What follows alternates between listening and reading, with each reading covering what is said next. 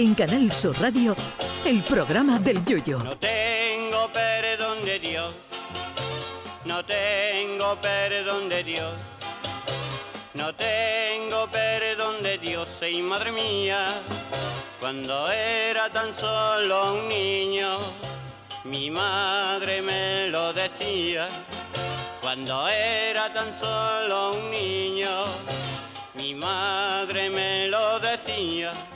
Los Juegos Olímpicos de Invierno de Pekín, que acabaron la semana pasada, se han cobrado alguna que otra víctima en temas de dopaje, pero también otras a causa del frío extremo ha sido el caso del esquiador finlandés Remy Lindholm, que en la prueba de 50 kilómetros de fondo, acortada solo a 30 por las bajísimas temperaturas, asegura que llegó a la meta con el pene congelado.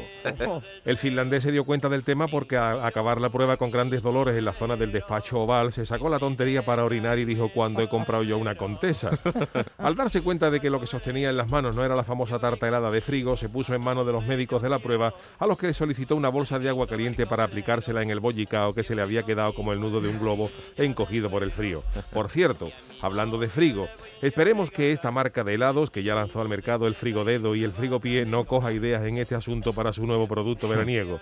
La verdad es que lo de este hombre clama al cielo porque, según dicen, es la segunda vez que le pasa, o sea, eso de que se le congele su miembro viril. Y hombre, que se te congele el juanelo es posible si tú eres un esquiador de Utrera y te coges desprevenido el frío de unos Juegos Olímpicos de invierno.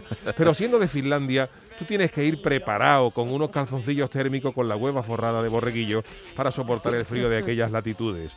Tengamos en cuenta que la temperatura a la que se disputó la prueba oscilaba entre los 15 y los 30 grados bajo cero que a esa temperatura terminas de orinar y tienes que escurrirte con el martillo que llevan los cristales de los autobuses por si hay que partirlos. Martillo que todo ciudadano varón de, de países de pelúa gorda lleva siempre en el cinturón.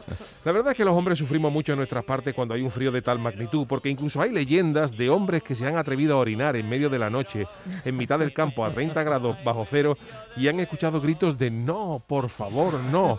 Y cuando han buscado a quien pedía ayuda, se han dado cuenta que los gritos de pavor salían de su propia bragueta, donde su miembro viril habría cobrado vida suplicando clemencia.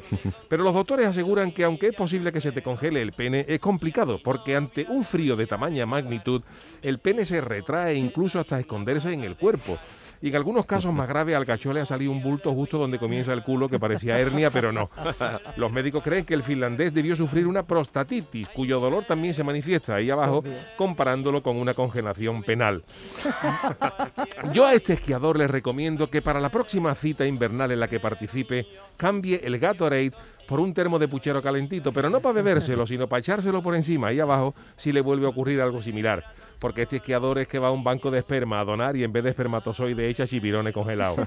Lo que yo te diga, que la nieve está muy bonita, pero como se está en Cádiz en diciembre, que se quite Pekín.